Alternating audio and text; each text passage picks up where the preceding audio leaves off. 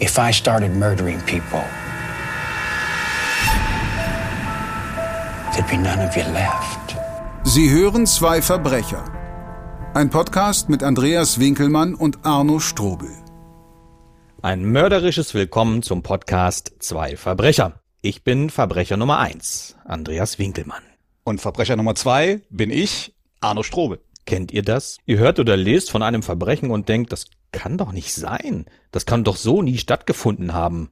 Genau mit diesem Gedanken spielen wir in unserem Podcast.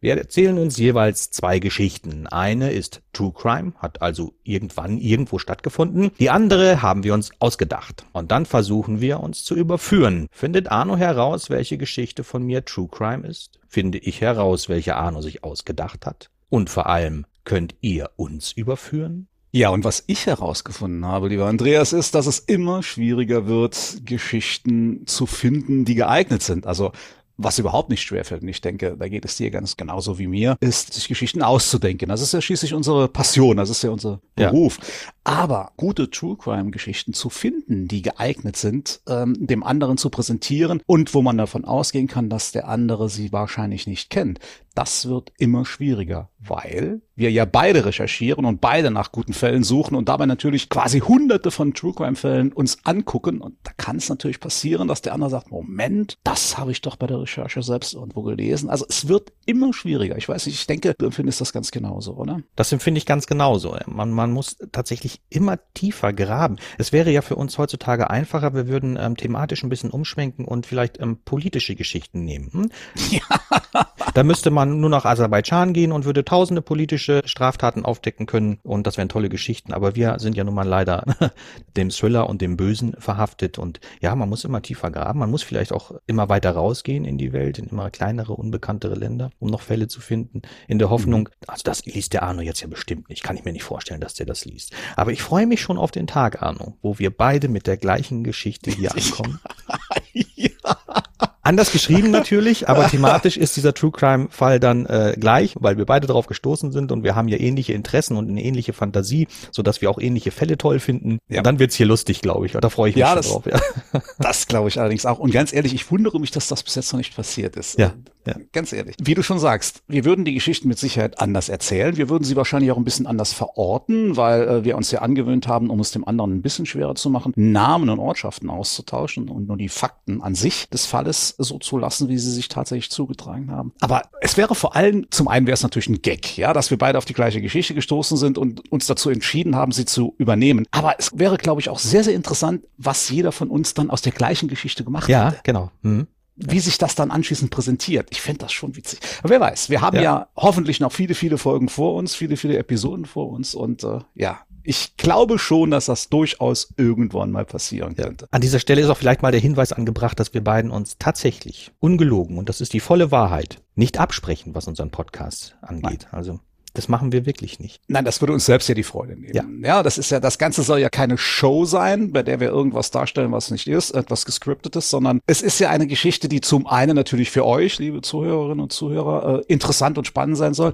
aber auch für uns. Ja, und äh, man sieht es ja jetzt gerade, es ist gerade sehr, sehr spannend. Andreas führt mit einem Punkt vor mir, 4 zu 3, glaube ich, steht es im Moment. Äh, 5 zu 4. 5 zu 4, doch schon.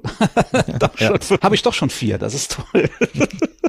Ja, also ihr merkt schon, äh, ich mache es diesmal spannend. Ich lasse Andreas schon ein bisschen führen, bevor ich dann quasi den Punktestand dann dahingehend korrigiere, dass ich wieder in Führung gehe. Das mache ich so auf den letzten Metern, damit es wirklich richtig spannend ist. Ja, ich merke das auch irgendwie so ein bisschen. Ich fühle mich so wie bei Markus Lanz in der, in der Talkshow. Weißt du, da kommen nette Fragen ähm, und dann ist er dir zugewandt und irgendwann kommt der Dolchstoß. Ja, genau, genau. Den erwarte ich jetzt jeden Moment von dir. Ja, ja. Nur der Unterschied ist, das muss man auch ganz klar hervorheben, der Unterschied ist, ich falle dir nicht bei jedem zweiten Satz ins Wort. Ne? Also das mache ja, ich ja, da, also ein bisschen Benehmen haben wir beiden ja dann doch noch. Da sind wir vielleicht genau. gewissen Talkmastern und Politikern und Politikerinnen im Voraus, ja. Ja, vor allem letzterem, ja. Übrigens nicht ins Wort fallen.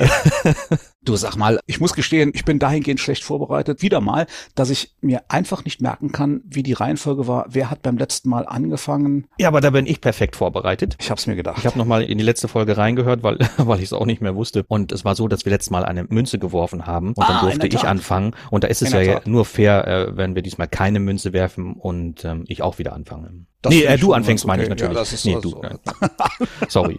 Ja, du weißt schon, wie du das machst. Also das ist gar keine Frage. Also das heißt, ich soll loslegen mit meiner ersten Geschichte. Ja, ich möchte mich gerne noch ein bisschen zurücklehnen und dir zuhören, Arno. Okay, gut. Dann würde ich sagen, lange Rede, kurzer Sinn. Legen wir einfach mal los. Spannen wir die Zuhörerinnen und Zuhörer und auch dich dann jetzt nicht länger auf die Folter und äh, hauen wir rein. Meine erste Geschichte trägt den Titel Der gewünschte Mord.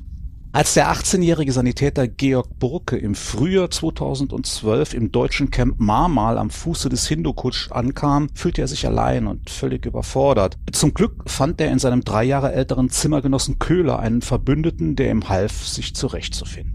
Köhler hatte Charisma und schien ein netter Kerl zu sein. Burke ahnte nicht, dass sein Mitbewohner schon als Kind zwanghaft Katzen und Hunde ausgeweidet hatte, weil ihm das ein Gefühl von Macht gab. Er wusste auch nicht, dass Köhler seit seinem 14. Lebensjahr sexuelle Gewaltfantasien hatte. Vor allem aber hatte der junge Sanitäter keine Ahnung, dass der Mann, mit dem er nun ein Zimmer teilte, nur eineinhalb Jahre zuvor den Anhalter Stefan Blaise mitgenommen, ihn erschlagen, zerstückelt und seine Überreste im Garten vergraben hatte. Doch schon nach ein paar Tagen begann die freundliche Fassade seines Mitbewohners zu bröckeln. Köhler versuchte immer mehr, ihn zu kontrollieren und fing an, ihn zu schlagen. Burke beschwerte sich bei seinen Vorgesetzten, doch die verspotteten ihn nur, er sei ein Weichei und er solle sich zur Wehr setzen, schließlich sei er Soldat. Köhler isolierte ihn systematisch. Er hatte den einzigen Schlüssel zum Zimmer und behielt Burke immer im Auge. Verließ Köhler das Zimmer, schloss er seinen Mitbewohner ein. Bald schon reichte es Köhler nicht mehr, sein Opfer mit bloßen Händen zu verprügeln. Er nutzte ein Stahlrohr, um Burke zu schlagen, auf die Finger, gegen die Schienbeine, vor allem aber immer wieder auf die Gelenke, weil das am meisten schmerzte. Burke versuchte mehrfach vor Köhler zu fliehen. Einmal kletterte er aus dem Fenster und flüchtete, stellte aber schnell fest, dass es aussichtslos war. Allein als Fremder in einem Land, dessen Sprache er nicht beherrschte, irrte er umher. Kehrte er nicht zurück, wurde er als Deserteur gesucht und zurück nach Deutschland fliehen konnte er nicht. Schließlich lag sein Personalausweis im Geschäftszimmer der Kompanie. Zudem waren seine finanziellen Mittel begrenzt. Er schlief eine Nacht unter freiem Himmel und kehrte dann resigniert zurück. Dieses Mal richtete Köhler ihn besonders übel zu. Immer mehr zeigte sein Peiniger auch sexuelles Interesse an ihm. Manchmal streichelte er ihn zärtlich, griff ihm in den Schritt und sagte ihm, dass er ihn liebe. Eines Tages wachte Burke benommen auf und stellte fest, dass er gefesselt worden war. Köhler, der ihn scheinbar unter Drogen gesetzt hatte, nutzte die Wehrlosigkeit seines Zimmergenossen, um ihn zu vergewaltigen. Aus Scham schwieg Burke darüber. Er schmiedete Mordpläne, aber aus Angst vor einer Gefängnisstrafe brachte er es nicht über sich, sie in die Tat umzusetzen. Immer wieder bettelte er seine Vorgesetzten an, ihn in ein anderes Zimmer zu verlegen, doch die lehnten ab und verspotteten ihn. Schließlich fügte er sich in sein Schicksal. Genauestens beobachtete er rund um die Uhr Köhlers Stimmungen. Weil der noch aggressiver wurde, wenn Georg während der Misshandlungen wegschaute, blickte er seinem Peiniger nun stets in die Augen. Und weil Köhler nur noch härter zuschlug, wenn sein Opfer schrie und weinte, lernte er die Schläge still zu ertragen. Jeder Funken Hoffnung war aus dem jungen Mann gewichen. Doch dann kam eine unerwartete Wendung. Eines Tages im August 2012 wurde Burke zu einem Feldeinsatz weggerufen. Als er zurückkam, war Köhler weg. Er war aus der Truppe geworfen worden, doch nicht wegen der Gewalttaten oder des sexuellen Missbrauchs, sondern weil er zu viel getrunken hatte. Burke war endlich frei, aber ein gebrochener Mann. Als er zehn Monate später aus dem Bundeswehrdienst entlassen wurde und zurück in seine Heimatstadt Stuttgart kam, litt er unter ständigen Panikattacken. Nachts erwachte er schweißgebadet aus Albträumen und hatte am ganzen Körper Schmerzen, als wäre er wieder verprügelt worden. Er begann zu trinken und Drogen zu nehmen, verlor einen Job nach dem anderen, drei Selbstmordversuche scheiterten. Er ahnte nicht, dass Köhler nur 300 Kilometer weiter südlich im Raum Rosenheim begonnen hatte, junge Männer aus schwulen Clubs in seine Wohnung zu locken, mit Schlaftabletten zu betäuben, sie zu missbrauchen und auf bestialische Weise zu ermorden. Dennoch verbarrikadierte Burke sich monatelang in seinem Haus, da er ständig damit rechnete, Köhler könne wieder auftauchen und ihn umbringen. Eines Nachts im Jahr 2017 schlief Burke betrunken im Haus seines Freundes ein. Dessen 14-jährige Tochter zog ihm seinen Autoschlüssel aus der Tasche und fuhr mit seinem Wagen davon. Sie baute einen Unfall, ein Mensch starb dabei. Burke wurden wegen fahrlässiger Tötung zu einem Jahr Haft verurteilt, weil das Mädchen durch ihn an das Auto gekommen war. Doch ironischerweise fühlte er sich erst im Gefängnis sicher vor Köhler. So saß Georg Burke im Gefängnis, während Köhler am 22. Juli 2017 sein letztes Opfer in sein Apartment lockte, den 32-jährigen Franz Leitner. Als Köhler ihm drohte, sein Herz herauszuschneiden und es aufzuessen, gelang es Leitner, ihn niederzuschlagen und zu fliehen. Wenig später führte er zwei Polizisten Polizisten zurück zur Wohnung von Köhler,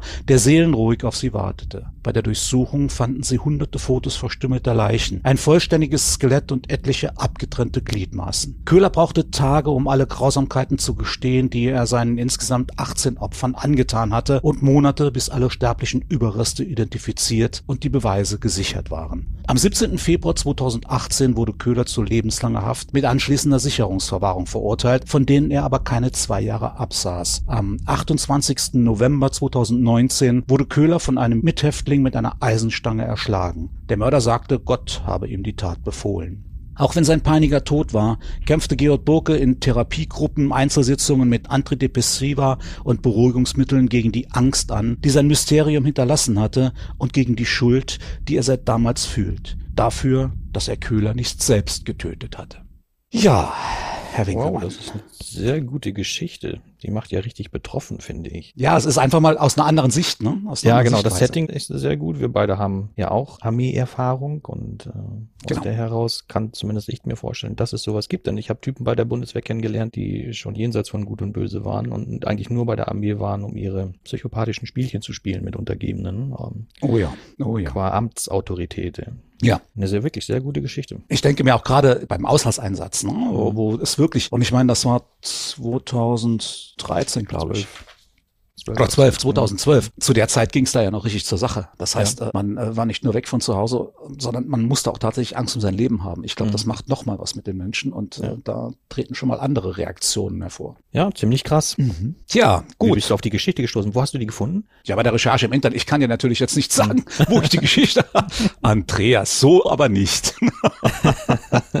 Kannst ja mal versuchen, oder? Ich werde das dann anschließend sagen, äh, nach ja. der Auflösung. Ja. Ähm, das habe ich mir natürlich notiert vollkommen logisch, damit du auch nachvollziehen kannst, dass ich Natürlich. dir da keinen Bär Womit jetzt ja feststeht, dass das hier die True Crime Geschichte ist, wenn du mir, wenn du mir nachher die Quellen ähm, nennen kannst dafür. Oder aber du flunkerst gerade sehr, sehr cool. Könnte natürlich auch sein. Könnte auch sein, ja. Ich bin mir da noch nicht sicher.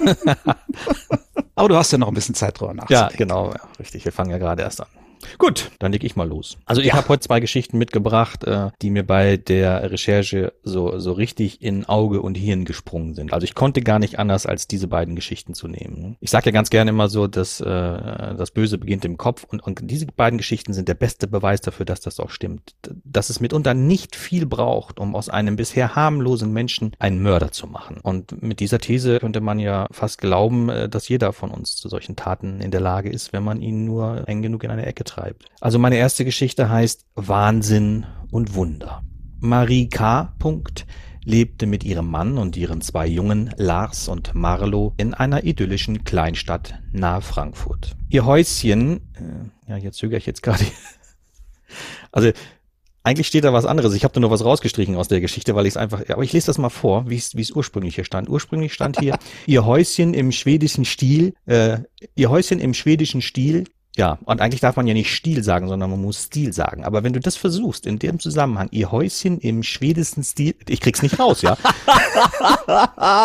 Herrlich. Ich krieg's nicht raus. Also habe ich's gestrichen und jetzt heißt es, ihr Häuschen war in freundlich gelber Farbe gestrichen und besaß eine große Veranda mit Blick auf einen bewaldeten Hügel. Holzkästen mit bunten Blumen verzierten die Fenster. Es gab keine direkten Nachbarn. Marie und ihr Mann liebten die Ruhe und die Möglichkeit, sich auf dem Grundstück frei entfalten zu können. Doch die Idylle trug. Denn Marie hatte vor kurzem eine Fehlgeburt erlitten. Sie verlor ihr kleines Mädchen im siebten Monat. Zu dem Zeitpunkt hatten ihr Mann und sie sich bereits für den Namen Esther entschieden. Auf Persisch bedeutete Esther Stern, was beide sehr schön fanden, doch der Name bekam einen bitteren Beigeschmack, als das ungeborene Kind zum Sternenkind wurde. Nach zwei vollkommen normalen Schwangerschaften mit Lars und Marlo war die Fehlgeburt ein Schock, der allen, vor allem aber Marie, schwer zusetzte.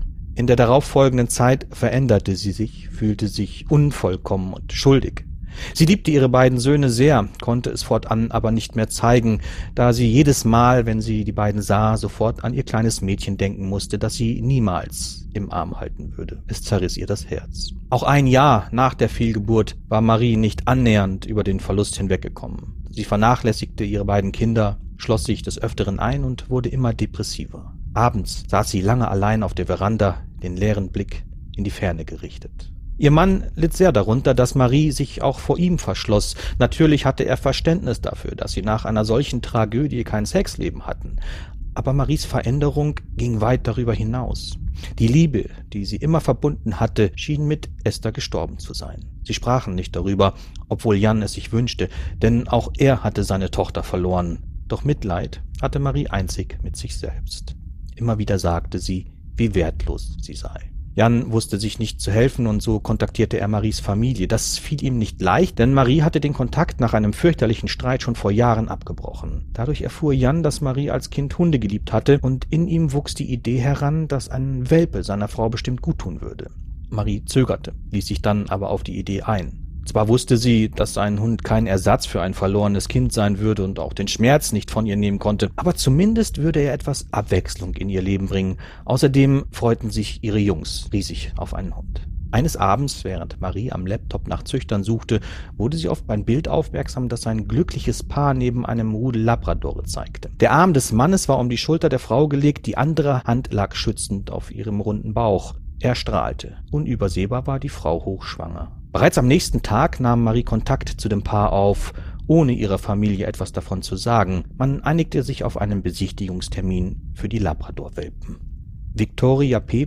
die hochschwangere junge Frau, begrüßte Marie herzlich auf ihrem Bauernhof. Überall wimmelte es von Katzen, Hühnern und Hunden. Ihren Mann lernte Marie nicht kennen, er war auf der Arbeit und würde erst später wieder nach Hause kommen. Victoria erzählte Marie, dass sie nicht mehr schwer arbeiten dürfe, weil ihr Baby bald kommen würde und dass deshalb viel von der Hofarbeit liegen bleiben würde. Victoria führte Marie in den Stall, in dem die kleinen Welpen in dem abgetrennten Bereich einer Pferdebox herumwuselten. Vielleicht wunderte sich Victoria darüber, dass Marie sich mehr für den Geburtstag und das Geschlecht ihres Nachwuchses interessierte, als für den eigentlichen Grund ihres Besuchs, den Welpen. Der Angriff kam dennoch völlig überraschend. Plötzlich drückte Marie Victoria an die Stallwand und presste ihr dabei mit beiden Händen die Kehle zu. Victoria wollte schreien, bekam aber keine Luft mehr. Vor sich sah sie das vollkommen enthemmte Gesicht der eben noch so freundlich wirkenden jungen Frau, in dem jetzt der blanke Wahnsinn lag. Victoria wehrte sich heftig und schaffte es, sich aus dem Würgegriff zu befreien. Doch bevor sie flüchten konnte, schlug Marie ihren Kopf gegen das metallene Gitter der Pferdebox und sie ging benommen zu Boden. Sofort setzte Marie sich auf ihren Brustkorb und begann erneut, sie zu würgen. Die Kraft, die sie dabei aufbrachte, ging weit darüber hinaus, wozu die schmale, fast schon anmutige Frau fähig sein sollte. Victoria schwanden die Sinne, und das Letzte, was sie in ihrem Leben hörte, war das aufgeregte Winseln der Welpen und das bedrohliche Bellen ihrer Mutter. Als Victoria sich nicht mehr wehrte, verschwand schlagartig alle Kraft aus Maries Körper und sie brach auf dem staubigen Stallboden zusammen. Zitternd und um Atem ringend lag sie minutenlang einfach da. Schließlich stand sie auf, nahm das Messer, das neben den Futtersäcken lag, und schnitt der toten Victoria den Bauch auf. Behutsam entnahm sie den acht Monate alten Fötus aus der Gebärmutter, durchtrennte die Nabelschnur und nahm das Kind mit. Victoria P. wurde wenige Stunden später von ihrer Mutter gefunden. Der Anblick, der sich ihr bot, war an Grausamkeit nicht zu übertreffen, und ich denke, es ist besser, wenn ich an dieser Stelle meine Fantasie zügele. Der E-Mail-Verkehr zwischen den Frauen führte die Polizei schnell auf die richtige Spur. Aufgrund von am Tatort aufgefundenen Spuren und einer Zeugenaussage, die einen bestimmten Wagen mit einer hellhaarigen Frau am Steuer beschrieb, löste die Polizei einen Großeinsatz aus, in der Hoffnung, das Baby lebend zu finden. Und tatsächlich fand man es wohlbehalten im Haus von Marie, die sich bereits liebevoll um das Baby kümmerte. Es lag in dem Bettchen, das für Esther bestimmt gewesen war. Die junge Frau gestand ihre unfassbare Tat sofort. Sie hatte vorgehabt, ihrem Mann von einer unbemerkten Schwangerschaft zu erzählen und dass sie das Baby ohne fremde Hilfe in ihrem Haus zur Welt gebracht hatte. Natürlich wurde bei dem Baby ein Gentest gemacht, der endgültig bestätigte, dass es sich um das aus dem Bauch der schwangeren Victoria gestohlene Kind handelte. Und so ist dieser Fall an Grausamkeit nicht zu überbieten, hält aber zugleich ein unfassbares Wunder bereit. Okay. Das wäre es fürs Erste. Ich muss mir gerade noch kurz was notieren. Das ist immer verdächtig, finde ich. ja. Ja, gut, furchtbar, aber das sind wir ja gewohnt. Ne? Ja, genau. Von uns diese furchtbaren Dinge. Ansonsten später dann was dazu. Meine Gedanken, ich muss das zuerst jetzt mal ein bisschen sacken lassen. Da haben wir wieder das Problem. Das ist wirklich das große Problem bei diesem Format, dass wir nicht die Zeit haben, letztendlich uns mal in Ruhe Gedanken über den Fall zu machen, sondern mhm. ja, Multitasking-Fähigkeit beweisen müssen, indem man parallel seine eigene nächste Geschichte vorliest und sich gleichzeitig Gedanken über die macht, die man gehört hat. Genau. Womit bewiesen versuchen. wäre, dass wir Männer auch zu Multitasking fähig sind. Oder? Ja, es zumindest versuchen, ja. Okay, lieber Andreas, also das war mal wieder eine Geschichte und nach der Rubrik grundsätzlich keine Ahnung. Aber schauen wir mal nachher. Kommen wir zu meinem zweiten Fall. Ich hatte den ersten ja überschrieben mit der gewünschte Mord. Ja, ja. und äh, jetzt den zweiten, dem habe ich die Überschrift gegeben, die geheimnisvollen Morde. Also der eine war gewünscht und die anderen sind geheimnisvoll. Seit er vor zwei Jahren in den Ruhestand gegangen ist, trägt Glenn Archer in der 2500 Seelengemeinde Adderbury in der englischen Grafschaft Oxfordshire jeden Morgen die Zeitung aus. Er kennt die meisten der Familien, die hinter den Klinkerfassaden der meist kleinen Häuschen leben. Am frühen Morgen des 12. Juni 2003 wundert Glenn sich über die nur angelehnte Tür des Hauses von Pete und Helen Taylor. Das kinderlose Ehepaar ist ungefähr im gleichen Alter wie Glenn und wohnt schon in dem Häuschen in der Chapel Lane, so lange er zurückdenken kann. Nachdem auf seine Rufe hin im Haus niemand reagiert, befürchtet Glenn, dass etwas geschehen sein muss und alarmiert die Polizei. Kurz darauf betreten zwei Beamte der Thames Valley Police das Haus und finden Pete und Helen tot in ihren Betten. Das Ehepaar ist mit unglaublicher Brutalität ermordet worden, wobei der Täter Pete mit 22 und Helen mit 41 tiefen Messerstichen schrecklich zugerichtet hat, wie die Rechtsmedizinerin später feststellt. Die Stiche befinden sich hauptsächlich im Brust- und Bauchbereich und am Hals und sind mit solcher Wucht ausgeführt worden, dass fast jeder für sich allein tödlich gewesen wäre. Zudem hat der Mörder seinen beiden Opfern die Zungen rausgeschnitten und offenbar mitgenommen, denn sie werden nirgendwo im Haus gefunden. Die Einwohner der kleinen Gemeinde stehen unter Schock. Einen Mord hat es schon seit vielen Jahrzehnten nicht mehr in Adderbury gegeben und ein Verbrechen, das mit solcher Grausamkeit begangen worden ist, findet sich nicht einmal in den Aufzeichnungen der Town Hall. Eine noch am gleichen Tag ins Leben gerufene Sonderkommission unter der Leitung von Detective Chief Inspector Jaden Phillips nimmt sofort die Arbeit auf, doch es findet sich weder ein Motiv noch ein Tatverdächtiger für die Tat. Die Taylors hatten viel zum Gemeindewohl beigetragen und waren allerseits beliebt gewesen. Es gibt kaum jemanden im Ort, der nicht um Pete und Helen trauert. Es werden zwar viele Fingerabdrücke gefunden, doch an Objekten wie Türklinken, die der Täter vermutlich angefasst hat, sind die Abdrücke auf eine Art verwischt, die darauf hindeuten, dass er Handschuhe getragen hat. Nur drei Tage nach der schrecklichen Tat wird in der Erdgeschosswohnung eines Mehrfamilienhauses in der rund vier Meilen von Adderbury entfernten Gemeinde Bloxham die Leiche des 26-jährigen Matthew Collins gefunden. Der Zustand des Toten lässt darauf schließen, dass er schon mehrere Tage in der Wohnung liegt, sodass davon ausgegangen werden kann, dass Collins noch vor dem Ehepaar Taylor getötet wurde. Sein Körper ist mit so vielen Messerstichen regelrecht zerfleischt worden, dass sie teilweise ineinander übergehen und ihre Anzahl nicht mehr genau zu bestimmen ist. Auch Matthews Zunge wurde herausgeschnitten und ist verschwunden. Anders als die Taylors war Collins in seinem Umfeld allerdings nicht sehr beliebt. Er war seit über einem Jahr arbeitslos, trank laut den Aussagen von Nachbarn und Bekannten täglich und war aggressiv und streitsüchtig. Auch bei der Polizei ist er als Schläger und Alkoholiker bekannt. Doch obwohl für die Ermittler auf den ersten Blick einige Personen aus Collins Umfeld als potenzielle Täter in Frage kämen, stellt sich bei näherer Untersuchung heraus, dass es keiner von ihnen gewesen sein kann. Am 24. Juni, neun Tagen nach der Entdeckung des toten Collins, wird in Bloxham eine weitere Leiche gefunden. Es handelt sich um den 42-jährigen Leiter der TSB Bankfiliale in Bloxham, Louis Palmer. Sein Körper ist mit unzähligen tiefen Stichwunden überzogen, die Zunge ist jedoch unversehrt. Auch hier finden die Polizeibeamten weder verwertbare Spuren, noch gibt es einen Tatverdächtigen. Es ist, als ob ein Geist die kleinen Gemeinden im nördlichen Oxfordshire heimsucht. Der Druck, dem die Polizei durch die Presse und die verängstigte Bevölkerung ausgesetzt ist, wächst von Tag zu Tag. Detective Chief Inspector Phillips entschließt sich dazu, sich auf das Umfeld von Matthew Collins zu konzentrieren, weil der allem Anschein nach nicht nur das erste Opfer war, sondern es bei ihm zudem im Gegensatz zu den anderen Ermordeten auch eine stattliche Anzahl an Menschen gibt, die einen Grund gehabt hätten, sich an ihm für etwas zu rächen, das er vielleicht in der Vergangenheit getan hatte. Phillips lässt ungeachtet der Tatsache, dass fast alle ein Alibi haben, jeden von ihnen zum lokalen Präsidium in Bloxham bringen und erneut befragen. Doch wahrscheinlich hätte das ebenso wenig gebracht wie beim ersten Mal, wenn nicht der 20-jährige Jamie Robertson den für ihn zuständigen Detective Inspector Mason Hunt während der Unterhaltung plötzlich darauf aufmerksam gemacht hätte, dass er ihm schon alle möglichen Fragen gestellt hat, aber nicht die, ob er der Täter ist. Hunt, der das für eine Provokation des aufsässigen jungen Mannes hält, übergeht die Bemerkung und lässt ihn kurz darauf darauf wieder gehen. Als Hunt die Geschichte nach seiner letzten Befragung etwa eine Stunde später jedoch Chief Inspector Phillips erzählt, lässt er Robertson gleich wieder abholen und zu sich bringen. Robertson folgt den Polizisten bereitwillig und sitzt kurz darauf Phillips grinsend gegenüber. Als der ihn schließlich fragt, ob er die Morde begangen hat, gibt Robertson die Taten ohne Zögern zu. Einen Grund will er weder für den ersten Mord an Matthew Collins nennen, noch für die an den anderen Opfern. Auch die Antwort auf die Frage, warum er Collins und dem Ehepaar Taylor die Zungen herausgeschnitten hat, nicht aber die seines letzten Opfers Louis Palmer,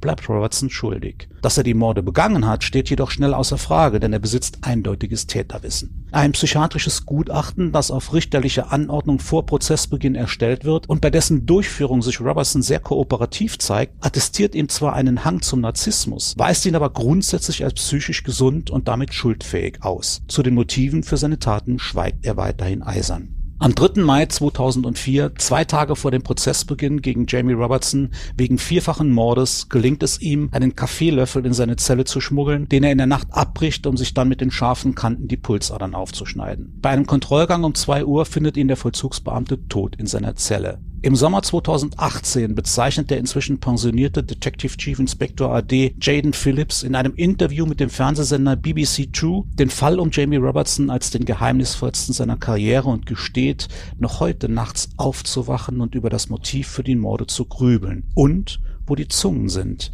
die er dreien seiner Opfer herausgeschnitten hat und die bis heute nicht gefunden worden sind. Na, der wird er gegessen haben, nehme ich an. Wer weiß, man wird es nie wieder erfahren. Aber wäre eine, eine mögliche Schlussfolgerung, ja. Warte, ich wollte mal eben, ähm, Arno, ich muss mir mal eben was notieren. Mhm. Merkst du, was das für ein Gefühl ist? Wenn jemand zu dir sagt, ich muss mir was notieren und dann hörst du den Bleistift kritzeln. Ja, ja, ich weiß genau, warum du das jetzt machst. Du willst mich verunsichern, aber das, genau. das wird dir nicht Weil Ich kann mich noch an meine Schulzeit erinnern, wenn wir einen Aufsatz schreiben mussten. Vielleicht ging dir das ja ähnlich, wenn du damals schon auch schon so fantasiemäßig so drauf warst wie ich. Es gab mal so Zeiten, da hat man äh, die ersten fünf Sätze für einen Aufsatz vorgegeben bekommen in der Schule und dann musste man ähm, selber weiterschreiben. Mhm, und mhm. ich habe dann halt immer so Gruselgeschichten draus gemacht, obwohl das die ersten fünf Zeilen gar nicht hergaben. Ne? Mhm, mhm. und wenn Klar. dann der Lehrer das Ding gelesen hatte und dann so, Moment, ich muss mir immer eine Notizen machen, guckt so ganz ungnädig und dann weißt du genau, du bist wieder mal durchgefallen. Ja? so ein Gefühl hatte ich eben ja, gerade, ja. als du das gesagt hast. Deswegen musste ich mich kurz rächen hier. Die Notizen machen. Ja, lieber Andreas, äh, damit bin ich schon durch. ich muss mal noch mal eben, da habe ich eine Nachfrage tatsächlich. Ja. Also dieser Collins, ja, äh, der ja, einzige der Detective Verbrecher, Chief Inspector. Nee, der einzige, ah, nee. ich meine jetzt den einzigen ähm, mehr oder weniger Bad Guy unter den Opfern. Der ja, war tatsächlich genau. das erste Opfer, ja, der ist vor den Taylors gestorben. Ja, ja, er ist danach gefunden worden, aber, aber vorher äh, anhand gestorben. Der, zu, seines Zustandes, äh, ich gehe davon aus, Maden und so, du kennst das ja, Fliegen, ne, Madenbefall, hat man wohl festgestellt, dass er wohl vor dem Ehepaar ermordet worden ist. Ah, okay okay. Gut, ja, dann bin ich wieder dran, oder? Und ich bin ganz ohr. Meine zweite Geschichte heißt Sauberer Tod. Sauberer Tod. Ja, Ort und Namen sind natürlich wieder verändert. Mhm. Als Walter ein kleiner Junge war, bekam er Sauberkeit und Ordnung aus erster Hand beigebracht. Er lebte in einem tadellos sauberen Haushalt. Man hätte vom Boden essen können. Seine Mutter hatte eine Ausbildung zur Hauswirtschafterin gemacht und nahm ihre Aufgaben als Hausfrau sehr ernst. Wollte Walter mit einem Nachbarskind spielen, musste er zuvor saubere Kleidung anziehen, die er natürlich nicht schmutzig machen durfte. Geschah das aber doch, wurde er zu Hause sofort in die Badewanne gesteckt. Kam er aus der Schule oder vom Spielen mit schmutzigen Nägeln nach Hause, schrubbte seine Mutter sie ihm mit einer Bürste, bis die Fingerkuppen schmerzten. Ganz schlimm für Walter war der Geruch von Chlor den er Zeit seines Lebens mit einem schlechten Gewissen verband, weil seine Mutter damit dauernd hinter ihm herwischte. Nur mit Chlor, so erklärte sie, könne man Krankheitserreger bekämpfen. Im Teenageralter kam es, wie es kommen musste. Walter rebellierte. Und zwar richtig. Er drehte sein Leben komplett um flüchtete mit 17 von zu Hause und hauste einige Zeit auf der Straße. Er genoss es, sich schmutzig machen zu können, nicht jeden Abend in die Badewanne zu müssen, einfach auch mal auf dem Boden sitzen oder mit den Händen essen zu können. Es war ein unglaubliches, nie für möglich gehaltenes Gefühl der Freiheit. Endlich dominierten Sauberkeit und Ordnung nicht mehr sein Leben. Nur das mit den Fingernägeln, das behielt er bei. Die mussten immer sauber sein, sonst fühlte er sich nicht wohl. Wohin er auch ging, hatte er deshalb immer eine Nagelbürste dabei.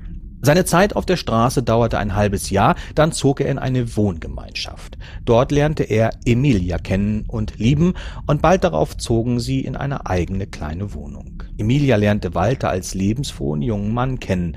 Einzig seine ostentative Unordnung begann sie schon nach kurzer Zeit in der gemeinsamen Wohnung zu stören. Anfangs behielt sie es für sich, dachte, das würde sich schon geben, Männer seien in dem Alter nun mal so, sie würde sich ihn schon noch erziehen können.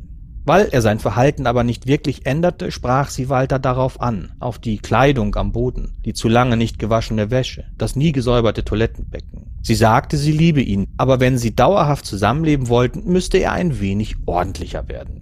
Ab dem Zeitpunkt war es, als habe sich in Walter ein Schalter umgelegt. Also ich habe den nur Walter genannt, weil dieser Satz sich so toll anhört. Ne? Als habe sich in Walter ein Schalter umgelegt. Er kümmerte sich fortan, putzte jede Woche die Wohnung, wusch seine Kleidung, duschte jeden Tag. Zuerst glaubte Emilia, er würde sicher schnell wieder in alte Verhaltensmuster zurückfallen und sie müsste ihn immer wieder neu darauf ansprechen, aber sie freute sich, dass er sie ernst nahm und auf diese Weise seine Liebe zu ihr zeigte. Und Emilia hatte recht. Walter fiel in alte Verhaltensmuster zurück, aber ganz anders, als sie vermutete. Von Monat zu Monat wurde es schlimmer. Bald verbrachte Walter seine allermeiste Zeit mit Putzen. Jeder Kalkrand, jeder Wassertropfen musste entfernt werden. Immer wieder suchte er bei Emilia Anerkennung dafür, wie sauber die Wohnung war. Und natürlich lobte sie ihn anfangs dafür, denn sie hatte es sich ja gewünscht. In der kleinen Kammer neben der Küche lagerten bald unzählige Putzmittel, darunter auch Chlor. Beim Einkaufen trug er aus Angst vor Krankheitserregern irgendwann Handschuhe, wusch sich dutzende Male am Tag die Hände, ein halbes Jahr nach Emilias Ansprache rasierte er sich das Haar kurz, weil das hygienischer war. Diese Entwicklung wirkte sich auch auf ihr Sozialleben aus. Die Treffen zwischen Emilia und Walter und ihrer besten Freundin Eileen und deren Freund wurden immer seltener. Walter war der Meinung, die hygienischen Zustände dort seien nicht die besten, weshalb er sie auch nicht mehr zu sich einladen mochte. In den folgenden Monaten entwickelte sich ein schleichender Prozess der Vereinsamung, in dem Emilia sich sogar an die immer krankhaftere Sauberkeit gewöhnte. Wenn Emilia nach Hause kam, bat Walter sie, sich zuerst zu duschen. Er bat sie, ihr Haar kürzer zu tragen, weil die langen Haare ständig die Abflüsse verstopften. Wenn sie Sex hatten, dann nur im Bad, wo er sowieso ständig die Kacheln abwischte.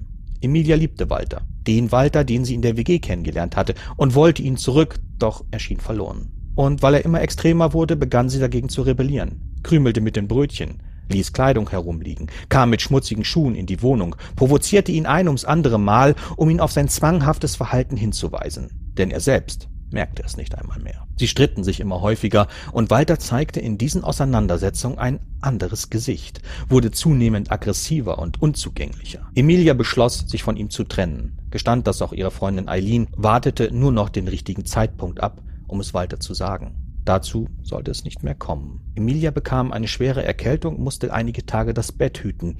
Sie hustete und nieste, hatte Fieber und fühlte sich total elend. In den ersten beiden Tagen ihrer Erkrankung telefonierte sie noch mehrmals mit ihrer Freundin Eileen, erzählte ihr, dass Walter wütend sei, weil sie durch ihr leichtsinniges Verhalten Krankheiten mit in die Wohnung brachte. Dann brach der Kontakt ab.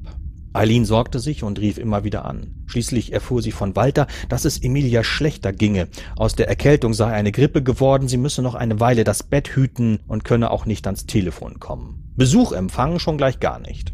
Drei Tage später wollte Eileen diese Erklärung nicht länger akzeptieren. Sie wusste ja von dem angespannten Verhältnis zwischen Walter und Emilia und dem Plan ihrer Freundin, sich von ihm zu trennen. Also fuhr Eileen zu der Wohnung, klingelte und klopfte, doch niemand öffnete ihr. Eine Nachbarin, der sie im Treppenhaus begegnete, sagte, sie habe das junge Paar schon eine ganze Weile nicht mehr gesehen. Eileen wusste sich nicht anders zu helfen. Sie rief die Polizei und schilderte die Situation dramatischer, als sie eigentlich war, log sogar ein wenig, indem sie von Vorfällen häuslicher Gewalt sprach.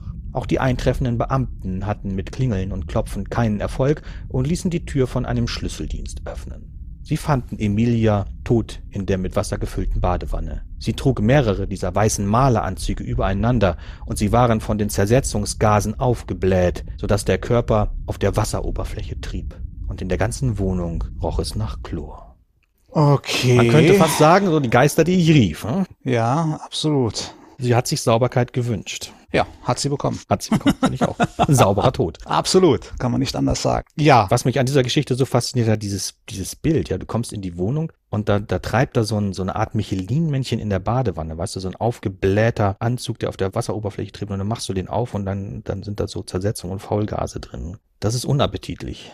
Ja, äh, finde ich. Ich äh, versuche es mir gerade. Es ist ja, es ist ja ähm, das Verrückte, was man gar nicht meint. Bei, bei vielen solcher Geschichten, auch bei, äh, bei Obduktionen, ist es ja weniger so, dass das, was man sieht, tatsächlich die Übelkeit verursacht, sondern das, was man riecht. Ne? Es mhm. sind meist tatsächlich die Gerüche, die einem wirklich so, die so durchschlagen auf den Magen und dann noch diesen Brechreiz äh, verursachen. Ja. Also ich will es mir gar nicht vorstellen, diesen Leichengeruch vermischt mit diesem Chlor und uah.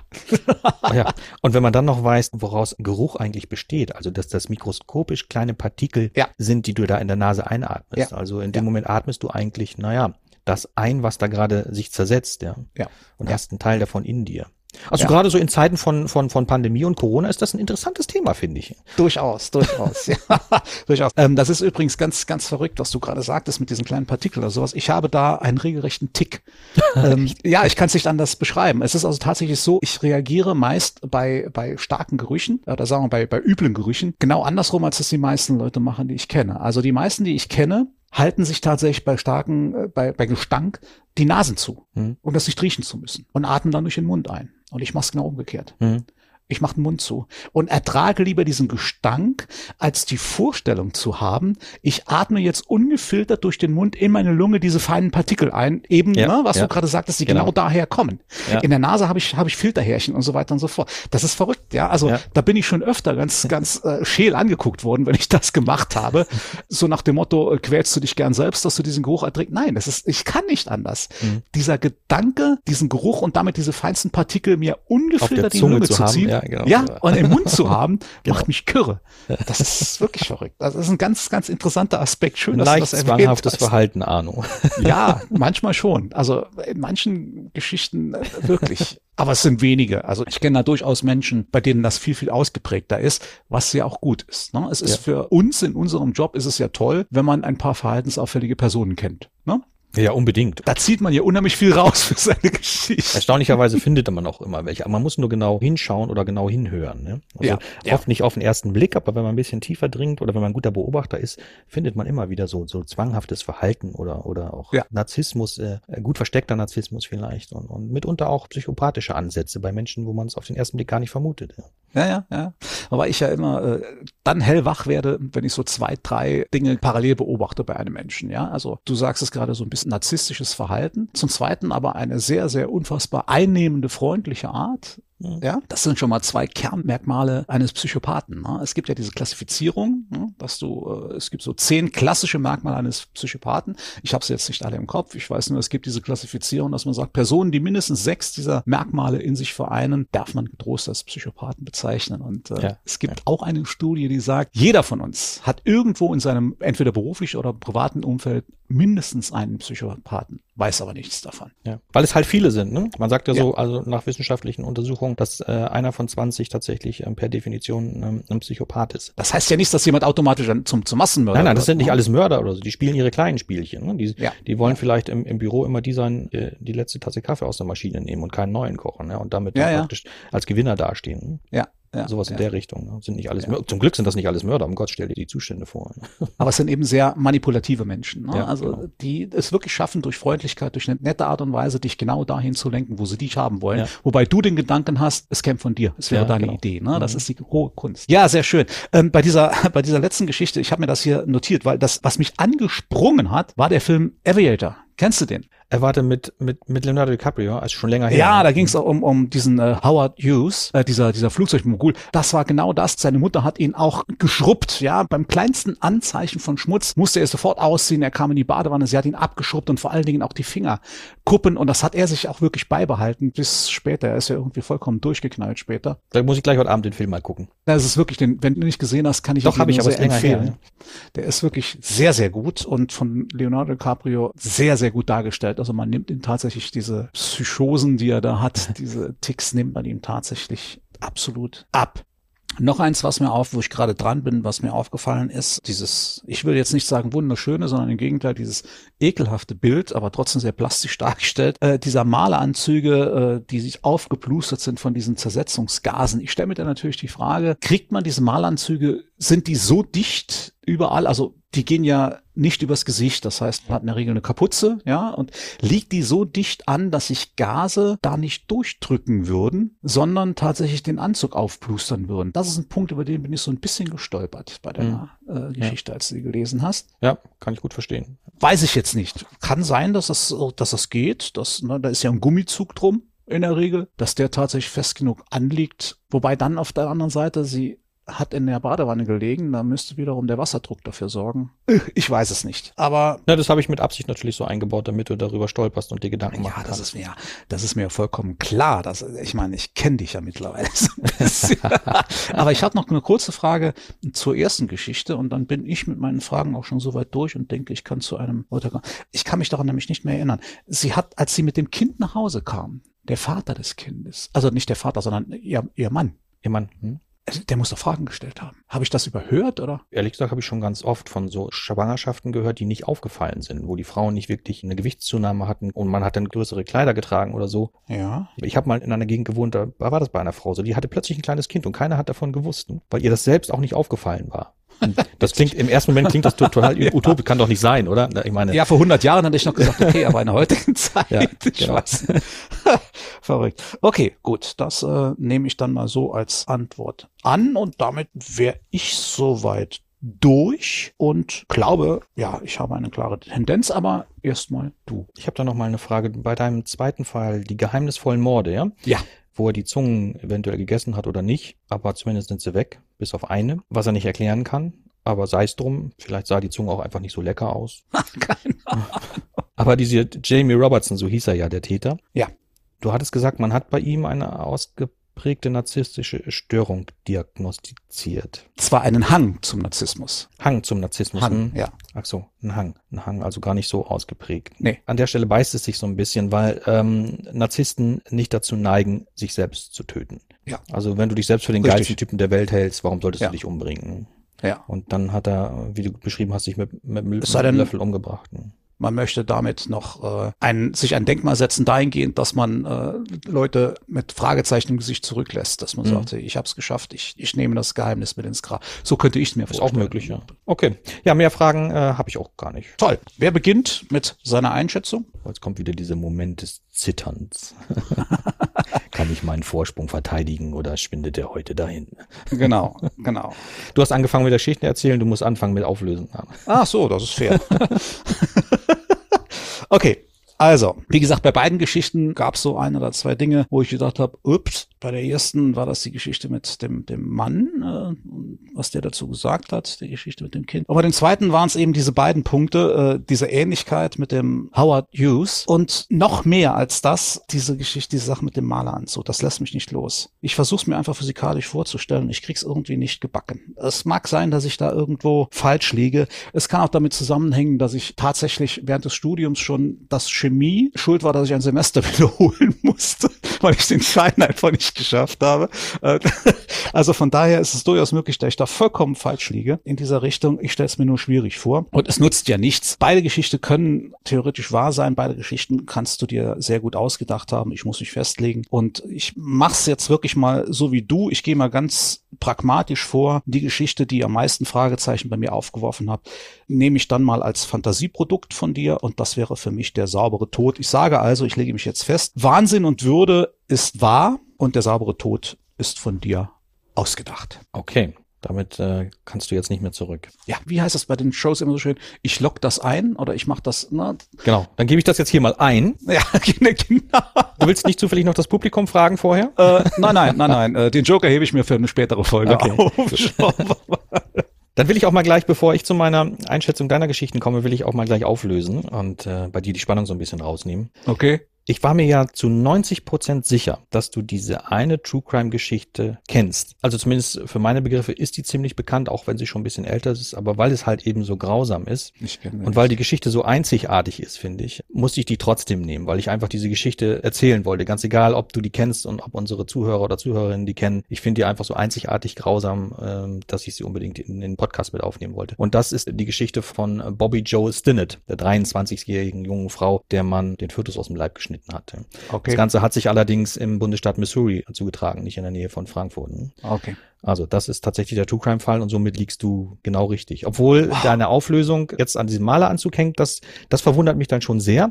Hast du noch nie ein Haus gestrichen und dafür so einen Anzug angezogen, Arno? Doch, doch, doch, doch. Hm. Da schwitzt du drin wie doof, die sind ja, echt dicht. Ja, und ich hatte ich jetzt weiß. hier extra geschrieben, hat mehrere übereinander. Die Leiche hat mehrere übereinander an dieser Maleranzüge. Und ja, dann ist das dicht genug, damit die Zersetzungsgase zumindest eine Weile da drin erhalten bleiben. Ja, ich habe halt nur gedacht, es ist ja nicht nur, dass die Leiche irgendwo im Zimmer rumliegt. Da kann ich das noch erklären. Aber in der, in der Badewanne im Wasser, Wasser drückt, Wasser drückt gegen den Körper, drückt die Anzüge quasi gegen. Ich weiß. Also es führt kein Weg dran herum. Wir müssen das mal ausprobieren, ob das funktioniert mit dir. Ja, genau. Also wenn wir mal wieder zusammenkommen, Arno, machen wir das mal. Ja. Du ziehst die Anzüge an. Nee, vielleicht wird das auch, das ist doch eine super Idee. Falls du diese Staffel verlierst, Arno, werden wir genau, aber wie kriege ich das hin, dass du dich zersetzt, frage ich mich gerade. Ich möchte nicht weiter drüber nachdenken auch nicht mehr drüber reden. Okay, gut. Gut, da bin ich ja schon mal sehr beruhigt. Dann lassen wir das Thema und also du hast ähm, recht mit der Einschätzung und ich habe also zumindest jetzt für einen kurzen Zeitpunkt Gleichstand erreicht. Steht es jetzt 5 zu 5, genau. Jetzt steht es 5, 5 zu 5. Oh, für diesen Moment. Jetzt Daumen drücken, Daumen drücken, Daumen drücken. Das macht es für mich umso schwieriger jetzt, weil ich, ich habe schon ähm, diese Sache mit Narzissmus und Selbstmord, ja, das, das passt für mich nicht. Ja, das äh, und was auch nicht passt an, an dieser Geschichte ist, sind so, so ein Übermaß an, an, an Namen und, und Dienstbezeichnungen, die du da eingefügt hast. Ne? Mhm. Ähm, damit es vielleicht so aussehen sollte oder dieser Geschichte einen besonders realistischen Touch zu verleihen, mhm. äh, damit ich glaube, dass das True Crime ist, machst du das, um mich glauben zu machen, dass es True Crime ist.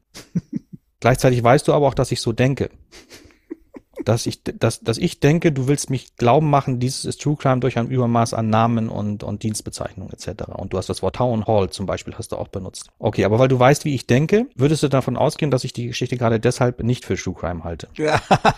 Aber dann oder, muss sie halt eben. Ich gehe noch einen Schritt weiter, ne? Genau, ja. und dann muss sie ja. aber halt True Crime sein, weil ich sie ja nicht für True Crime halte. Ja. Gleichzeitig kann man den gewünschten Mord am Hindukusch mit diesen beiden Soldaten, das kann sicherlich nicht in Deutschland stattgefunden haben, dann hätte man von diesem Fall schon mal gehört. Also ähm, wir haben ja mal gesagt, wir verorten das ja anders. Das kann irgendwo ja. auf der Welt so stattgefunden haben. Ja. Das ja. klingt mehr nach Vereinigten Staaten. Da kann sowas auch schon mal untergehen, in unserer ähm, Wahrnehmung zumindest. Klingt das total unrealistisch. Weil du aber denkst, dass ich denke, dass das unrealistisch ist, gerade weil es bei der Bundeswehr spielt, könnte auch dieses der True Crime Fall sein. Das also, ist schwierig. ist schwierig, ja, genau. Also ist auch auf die Gefahr hin, dass wir jetzt heute zum Gleichstand kommen, sage ich, ähm, deine geheimnisvollen Morde sind erfunden. Die geheimnisvollen Morde sind erfunden und der gewünschte Mord ja. ist True Crime. True Crime, genau. Okay, und du legst dich fest und ich locke das ein. Lock das mal ein, genau. Okay. Ob du recht hast oder nicht, sagt dir gleich das Licht. Guck, das Licht brennt. Siehst du's? Schade. also, dann würde ich dann auch mal auflösen, damit die Spannung wieder abflaut. Es ist, äh, ja, wie soll ich sagen, Fluch oder Segen, je nach Sichtweise, du führst wieder. 6 zu 5. Du hast natürlich recht. Der gewünschte Mord, äh, bei dem gewünschten Mord äh, geht es tatsächlich um einen auch sehr bekannten oder recht bekannten Serienmörder. Der heißt nämlich Jeffrey Dahmer. Er äh, wurde auch als Kannibale und Menschenfresser bezeichnet äh, in der Presse. Und äh, ja, das Ganze spielte in der Tat in Deutschland der Anfang, und zwar in Baumholder, in einer, einer amerikanischen Kaserne in Baumholder, spielte oh. dieser Part mit dem Zimmergenossen, also wo er der Zimmergenosse war. Und dann, der Rest spielte aber dann in, äh, wie du richtig schon gesagt hast, in den USA. Die sind also dann zurück in die USA und äh, ja, dort wurde er dann auch, das konnte ich natürlich für Deutschland nicht schreiben, er wurde, ich muss gerade nachgucken, insgesamt zu 957 Jahren Haft verurteilt. Das macht man in Deutschland ja jetzt eher weniger. Ja, weil die Haftkosten dann auch zu hoch werden, wenn du den so ja. lange behalten musst. Genau. Hier am 17. Februar 92 wurde Jeffrey Dahmer verurteilt zu 957 Jahren Gefängnis. Also jeder kennt den Namen Jeffrey Dahmer, aber ich kenne ja. den auch, aber ich habe mich nie intensiv mit dem auseinandergesetzt, deswegen waren mir also diese, diese Grundzüge oder die, seine Entwicklung, wie das begonnen hat, äh, Serienmörder zu werden, waren mir überhaupt nicht bekannt. Aber das ist wirklich mal interessant, das zu erfahren. Ne? Und ich finde es ganz witzig, was du eben gesagt hast. Äh, du sagtest, ja, einer, der Fall ist so bekannt, dass ich drüber nachgedacht habe, kann ich den nehmen oder nicht? Und es ging mir bei dem Jeffrey Dahmer ganz genau. Das ist wirklich, manchmal ist es verrückt. Manchmal ist es wirklich verrückt, äh, dass wir ganz, ganz, mit ganz ähnlichen Gedanken an diese Fälle rangehen. Ja, leider wird das immer mit dem gleichen Ergebnis, muss ich dann auch mal sagen. Ja, also da müssen wir uns was einfallen lassen. Das dritte Mal hintereinander liegen wir beide richtig. Ja, also wir können das ganz einfach ändern. Du kannst dir einfach mal falsch liegen. Ne? Schon, ja. schon ist die, ist diese langweilige Serie durchbrochen und es wird wieder richtig spannend. Super. Ja. Dann nehme ja. ich mir vor, für das nächste Mal falsch zu liegen. Gut, das ist doch mal ein cooler Vorschlag. Ja. Also das ist so ein herrliches Schlusswort dieser Episode, würde ich mal sagen. Andreas nimmt sich vor, beim nächsten Mal falsch zu liegen. Toll. So gehen wir jetzt heute auseinander an. Und dann habe ich ein Ziel. Ich brauche immer ein Ziel, wo ich drauf ansteuern kann und loslegen kann. Super. Ja, und ich werde dich auf jeden Fall dran erinnern, bevor wir dann loslegen beim nächsten Mal, ja. Andreas, denke bitte dran, du wolltest falsch liegen. Genau. Lieber Andreas, es hat mir wieder ganz, ganz großen Spaß gemacht mit dir. Wie jedes Mal. Es bleibt spannend ohne Ende. Und es wird, wie ich schon mehrfach gesagt habe, ich wiederhole mich da, ich weiß, aber es ist einfach so, es wird immer, immer schwieriger.